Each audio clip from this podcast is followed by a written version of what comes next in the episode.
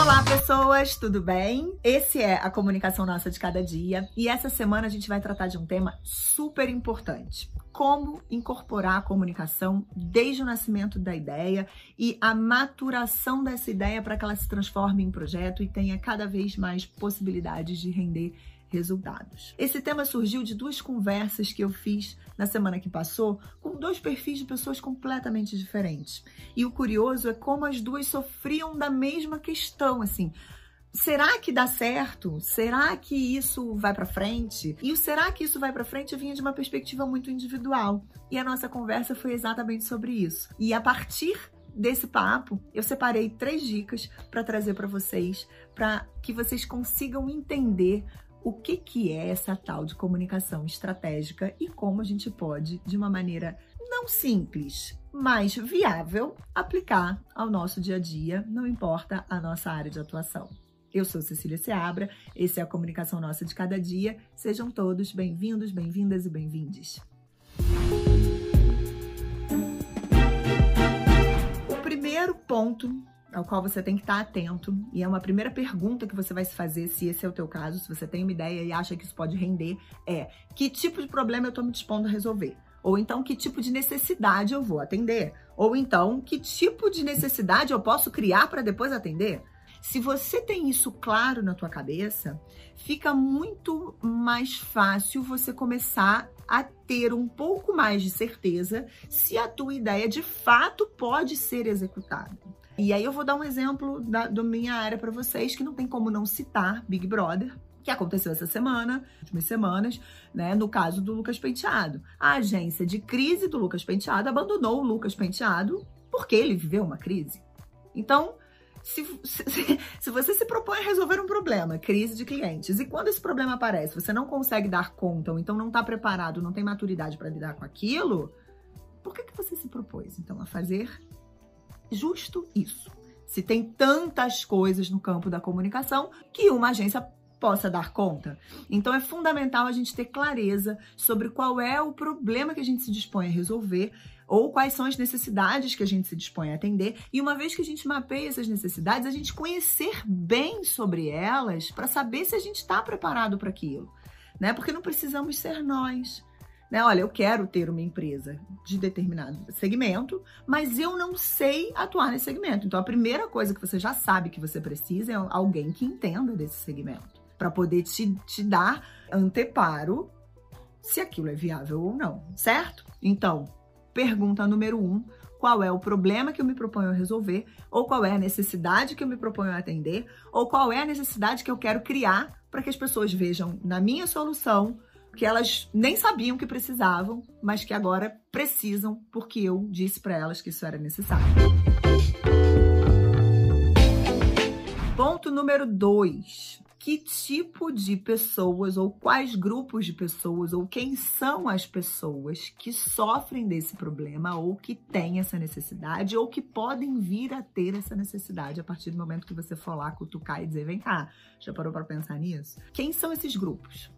Do que, que elas como é que elas vivem, como se alimentam, como se reproduzem, né? O clássico perfil dessas personas para você conseguir entender como que esse teu negócio precisa se estruturar minimamente para conseguir chegar até essas pessoas.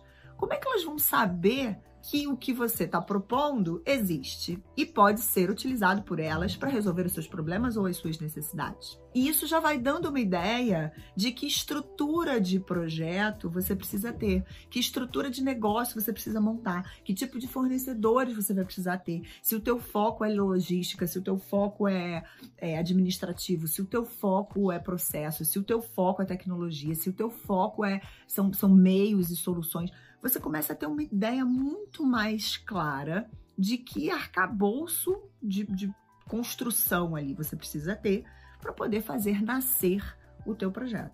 Para a ideia começar a ganhar forma de projeto, para começar a ter perspectiva e possibilidades de execução. Quem são as pessoas? E que hábitos elas têm, como que você consegue chegar até elas, como elas vivem, aonde elas estão, qual é o tamanho desses grupos porque aí você, ó, de repente, a ideia é ótima, né? A gente resol...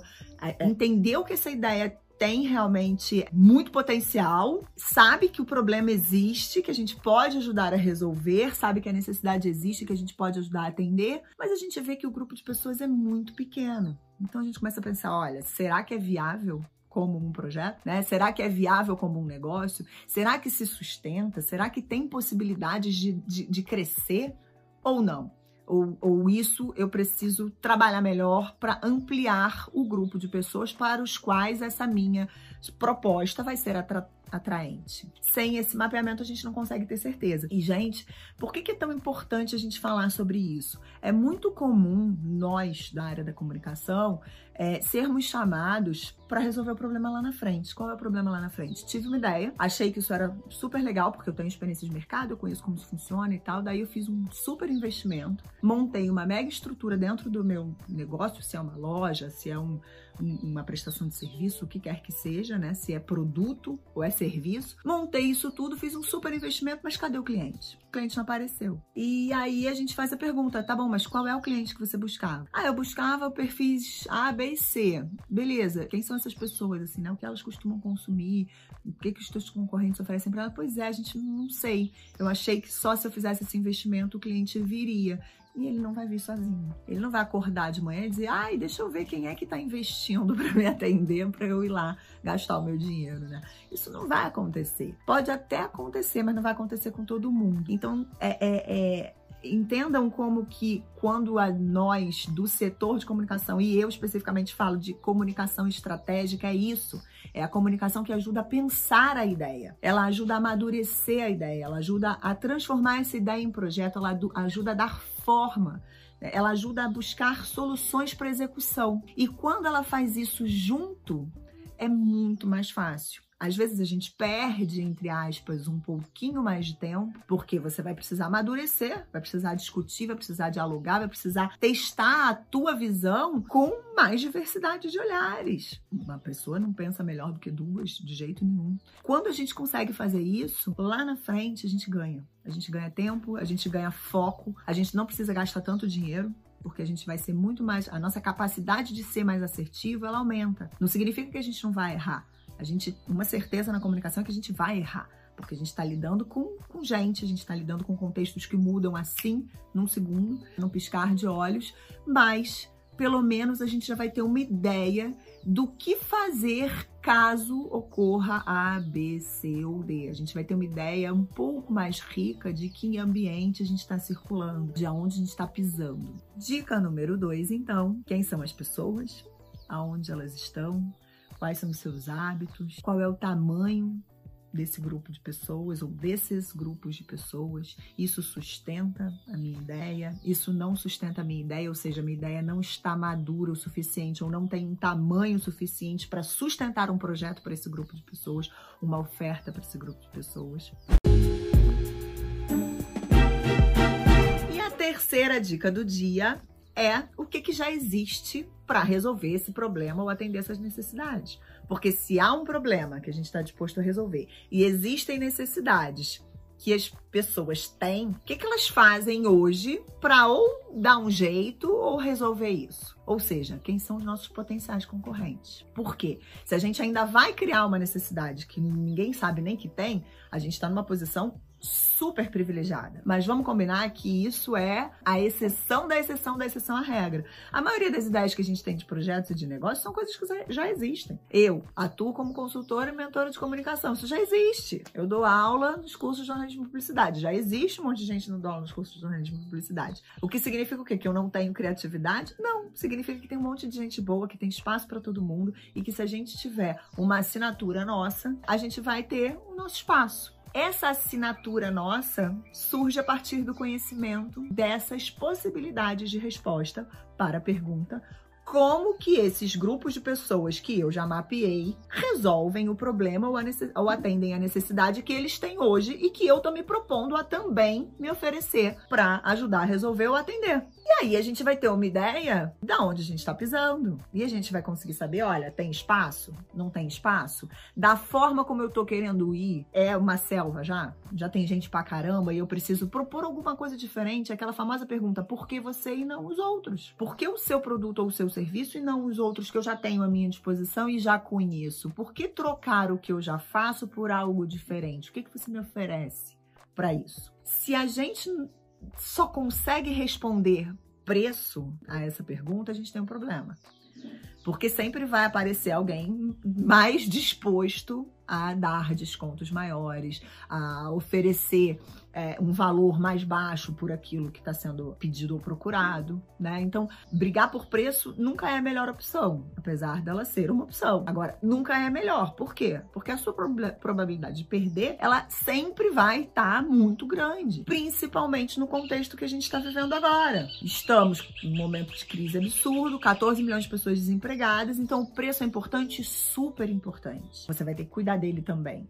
Né? Agora, se esse teu grupo de pessoas é um grupo de pessoas que não olha só para o preço como um fator de, de, de, decisão, então por que trocaria o que já faz pelo que você está oferecendo fazer? E esse diferencial vai vir daí. Esse diferencial vai vir da nossa capacidade de propor algo diferente que não precisa necessariamente ser inédito, mas pode ser uma forma diferente de fazer pode ser um tipo de material diferente que a gente usa, pode ser uma preocupação diferente que a gente tem em relação à nossa concorrência. Vejam aí todo o segmento de mercado que nasce em cima de cuidado com os animais, respeito à natureza e uma série de coisas. E tem pessoas que não necessariamente são veganas que preferem comprar produtos veganos porque sabem que aquilo ali tem toda uma preocupação em relação a insumo, a cadeia de valor para produção, testes em animais ou não fazer testes em animais. Então, as pessoas, às vezes, para um grupo de pessoas que cresce a cada momento, esse tipo de proposta de valor é um fator que ajuda na decisão. Então, elas aceitam pagar um pouquinho mais caro por um produto que elas sabem que está vindo carregado de preocupações que outros produtos mais baratos não vão estar. Né? E não vão estar porque as empresas são chatas, ruins, feias, bobas e não estão nem aí para as coisas. Não, porque elas é, decidiram atuar dessa maneira. Né? Pode até ser que elas sejam feias, bobas, chatas e não estejam nem aí para as coisas, mas pode ser que elas realmente não tenham tido tempo ainda de cuidar disso tudo. Não dá para cuidar de tudo todo dia, a gente sabe bem disso. Então, conhecer o nosso diferencial vai vir da nossa capacidade de entender como que todo mundo viveu até hoje sem a gente, porque as pessoas estão aí, vivendo, sobrevivendo do jeito que elas conseguem. Então, se você vai chegar para conversar com elas, qual é o assunto que você vai propor? E em que medida ele é diferente das conversas que ela já faz com outras marcas, que não a sua certo? Esse foi a comunicação nossa de cada dia de hoje. Se você gostou, fala do projeto para as pessoas que você conhece, indica. É um projeto completamente independente, produzido por mim, Cecília Seabra. Conta com a edição do Theo Miranda. Se você também tem a sua dúvida, a sua sugestão, teve alguma ideia, quer discutir comigo, você me acha no LinkedIn. Cecília Seabra, Cecília com acento. No Instagram, arroba Cecília Seabra, tudo junto. Nos comentários, desse mesmo conteúdo no YouTube, se você estiver ouvindo como podcast, e você também pode mandar um e-mail para olá@ceciliaseabra.com.br.